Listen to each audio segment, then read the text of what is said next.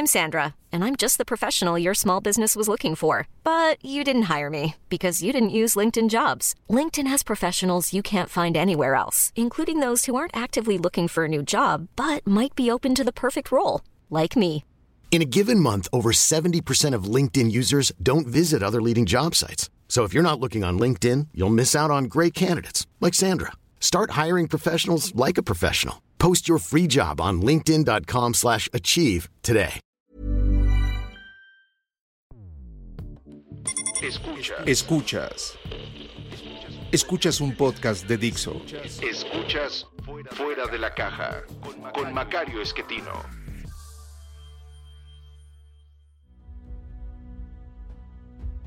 Bienvenidos, esto es Fuera de la Caja. Yo soy Macario Esquetino, le agradezco mucho que me escuche. Esta es la emisión número 74 de este podcast y aparecerá, lo escuchará usted a partir eh, de la semana del lunes 10 de febrero. Yo para entonces ya seré más viejito, el día 9 cumplo años, digo, no creo que le preocupe a usted, pero eh, me festejo yo solo, así que no pasa nada. Eh, y esta semana, siendo emisión par, nos toca hablar de estos temas de largo aliento que hemos analizado de diversas maneras durante pues buena parte del año pasado, durante ya 74 emisiones, eh, la mitad de ellas dedicadas al tema. Un par de veces tuvimos que invadir esta sección con los temas de coyuntura por cuestiones muy particulares, pero bueno, en al menos 30, tal vez 35 ocasiones hemos hablado alrededor de esta hipótesis eh, que tengo, que he ido construyendo en el tiempo, acerca de cómo es que las sociedades humanas funcionan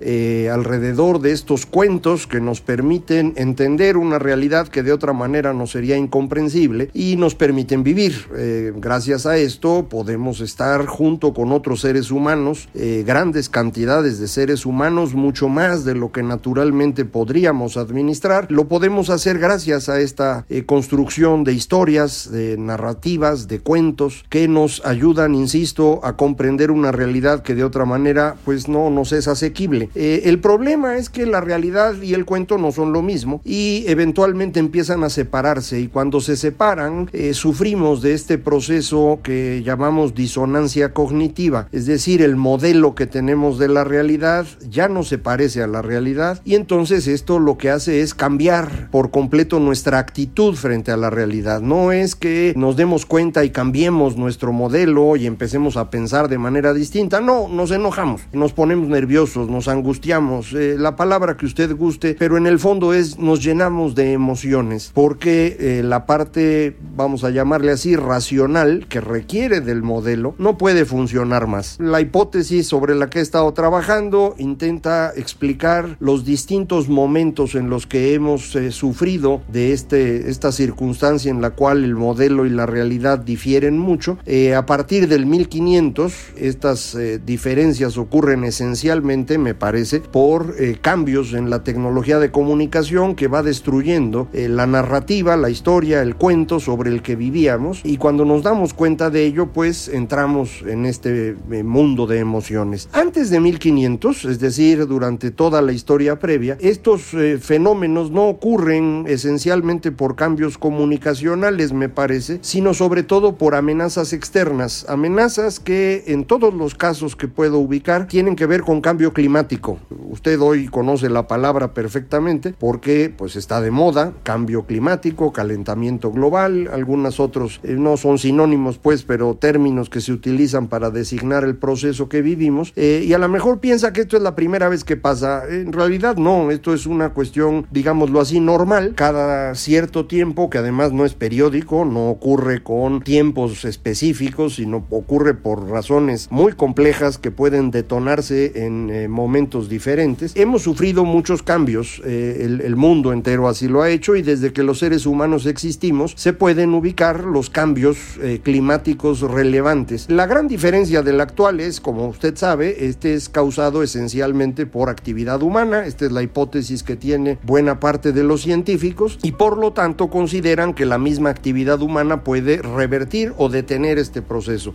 Yo no estoy totalmente convencido de, todo esto último, pero indudablemente indudablemente el cambio climático es un fenómeno que estamos viviendo hoy y que en otras épocas, cuando el, ser humano no tenía tanta eh, fuerza, tanto impacto sobre la naturaleza, pues no era culpa esencialmente nuestra, pero igual nos afectaba. Por ejemplo, en el... Eh, 6200 antes de Cristo empieza un proceso en el cual el Sahara se convierte en desierto. Usted a lo mejor recuerda el Sahara o lo ha visto en televisión o ha tenido incluso la oportunidad de, viajar a Egipto o algún lado de por allá. Eh, es un desierto grandototote y uno piensa pues siempre ha existido. Pues no, este desierto existe eh, solamente en los últimos 8000 años y, empezó a existir a partir del 6200 antes de Cristo y esto provocó una gran presión eh, social alrededor de los cuerpos de agua, esencialmente en el caso del Sahara, alrededor del Nilo. Y a eso debemos la creación de Egipto.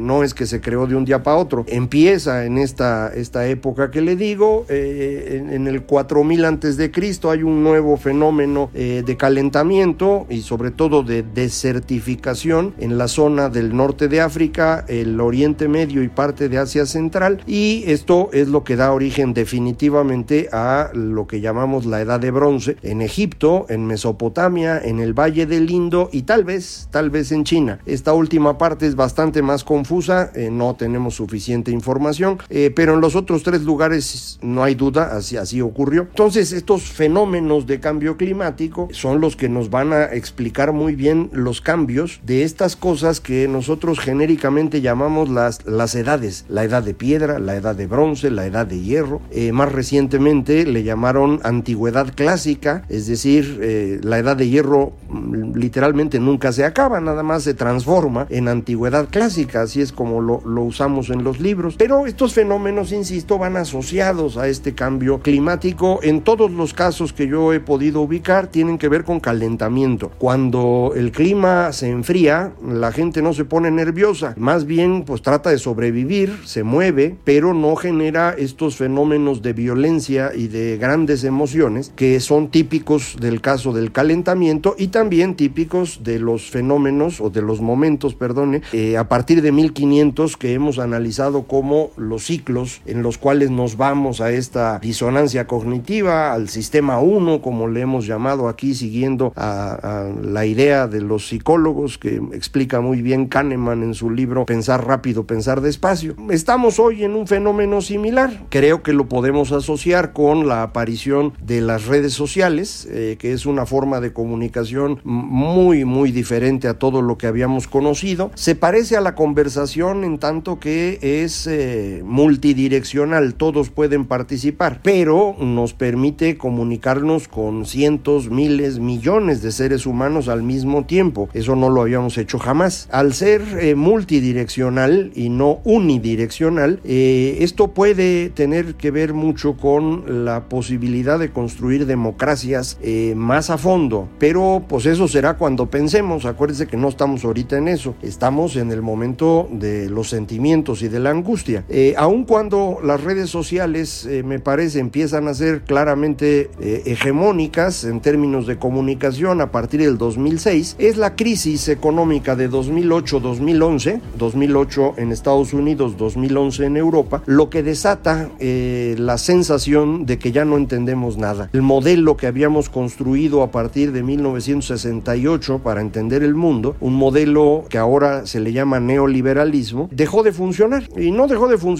porque no fuera bueno, si fuera bueno o, le fallaran cositas pocas o muchas. Dejó de funcionar porque dejamos de entender. Recuerde usted, el modelo nunca es la realidad. Se aproxima a ella. Pero si esta realidad se empieza a separar mucho, pues ya no nos sirve el modelo, nos angustiamos y lo tiramos a la basura. Y eso fue lo que ocurrió a partir del uso de redes. Trate usted de, recordar, si es usted viejito como yo, la época previa, del 68 al 2008. En esos años, la forma de comunicación más relevante, me parece, es una comunicación audiovisual centrada en la televisión. No es la única, está el cine, está la radio, eh, todavía los periódicos eran importantes, pero me parece el punto clave es la televisión. Cualquiera de estas cuatro cosas que mencioné, tele, televisión, cine, radio, periódicos, son unidireccionales. Es decir, hay una persona que habla y muchos que escuchan. Eh, sea una persona que habla en televisión, los viejitos mexicanos recordarán a Jacobo Zabludovsky como la gran voz televisiva en México, prácticamente todos esos años que acabo de mencionar. En otras partes del mundo son otros los locutores relevantes, pero son prácticamente hablando una persona, que nada más es el que habla, sí, y detrás de él hay otros que, escriben las notas y los redactores y obviamente los empresarios que cuidan sus intereses y los políticos que intentan influir. Eh, sí, pero estamos hablando literalmente de un discurso que, que baja, se mueve de arriba a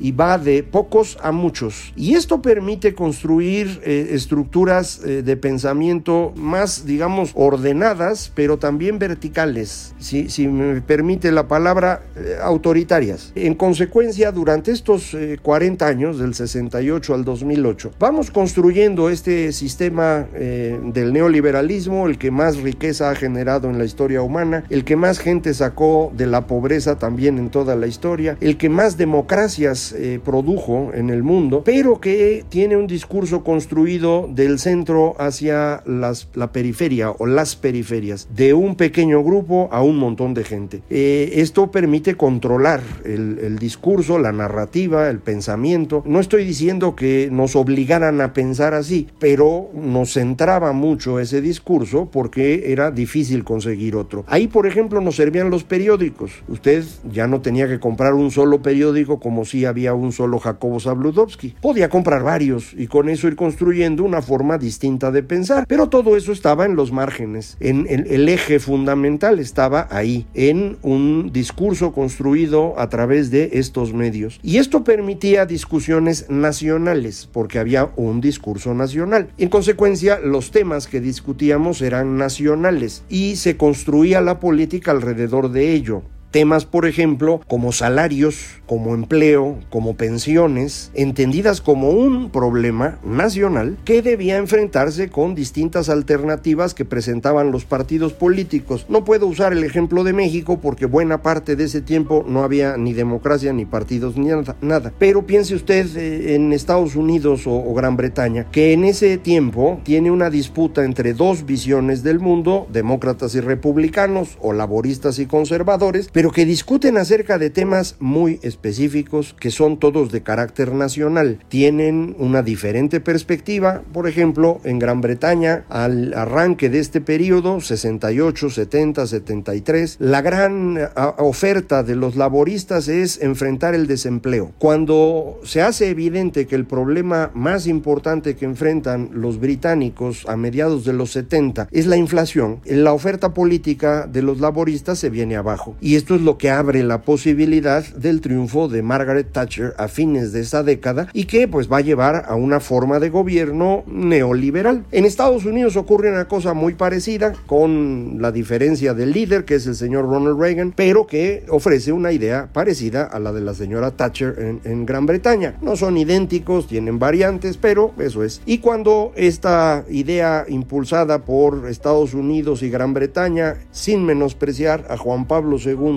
desde el papado, logra derruir por completo a la Unión Soviética, eh, a partir de ese momento el discurso se extiende al resto del mundo y pues nosotros lo recibimos y adoptamos alrededor del Tratado de Libre Comercio. Eh, en Europa esto va a abrir eh, la construcción de una Unión Europea bajo una misma lógica que si usted gusta sería más demócrata cristiana que socialdemócrata y pues va incluso a, a atraer a lugares tan extraños como China que se había mantenido al margen de, de, Occidente en toda su historia. Había contactos desde los tiempos de Roma, pero me refiero a que China se mantenía más o menos aislada. Y de pronto, pues el señor Deng Xiaoping dice, pues no es para allá, mano. Vámonos a mover en la lógica de Occidente y para que no se nos descomponga el asunto, vamos a seguir diciendo que somos comunistas, la estructura política no cambia, pero la orientación va a ser neoliberal. Y les funcionó. Eh, China pasa de prácticamente no comer a comer casi como como si fueran mexicanos, es decir, es un incremento brutal del ingreso por persona en ese país que, que todo mundo ve reflejado en aeropuertos, eh, ferrocarriles, carreteras, edificios, pero si lo piensa usted en términos de 1.300 millones de seres humanos que literalmente solo comían arroz a lo que hoy tenemos en China, pues el cambio es espectacular. Y se le debe a esto, a esta adopción del neoliberalismo como una posibilidad de éxito. No lo adoptan por completo porque la parte de la democracia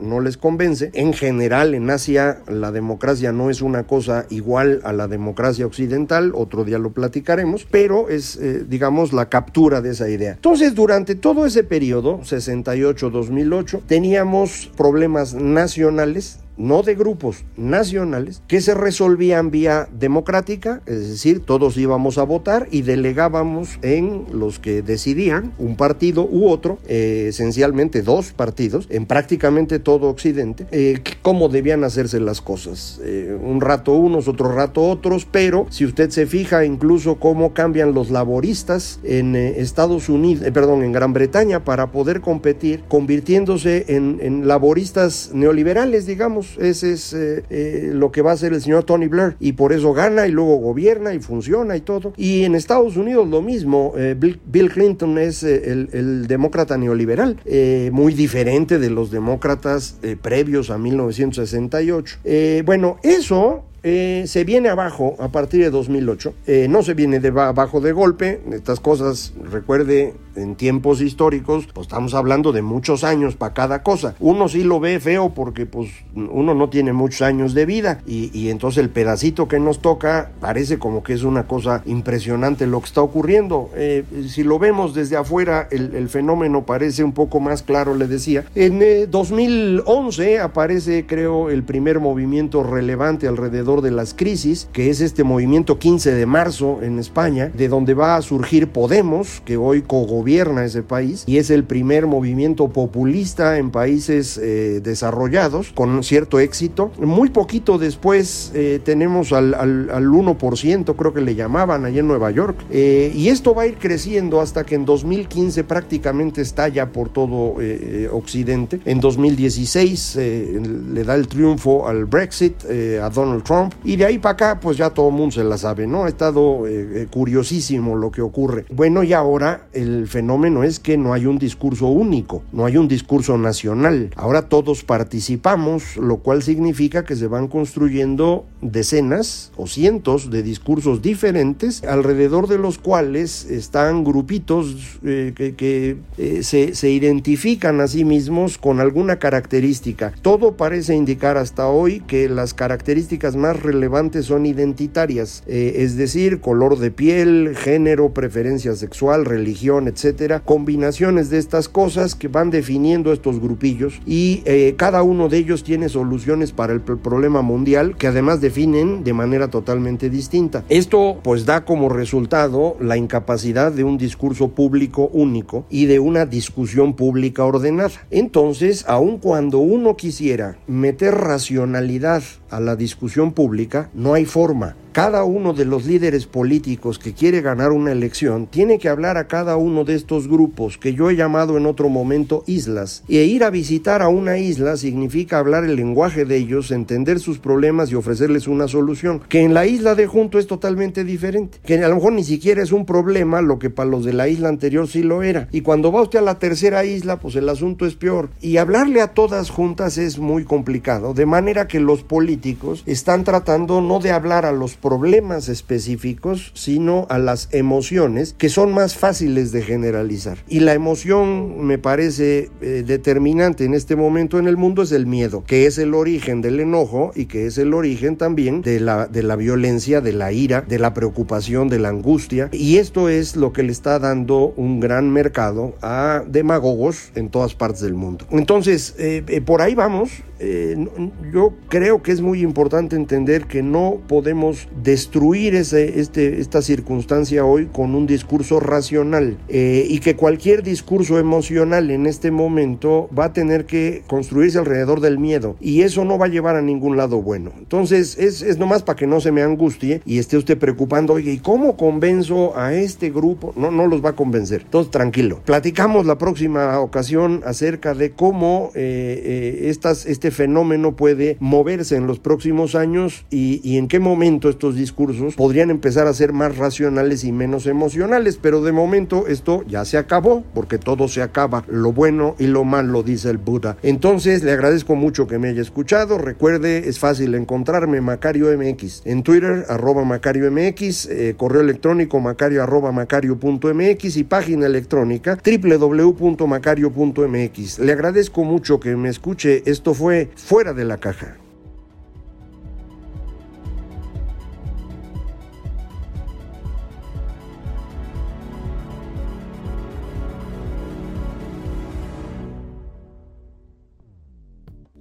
Dixo presentó Fuera de la caja con Macario Esquetino.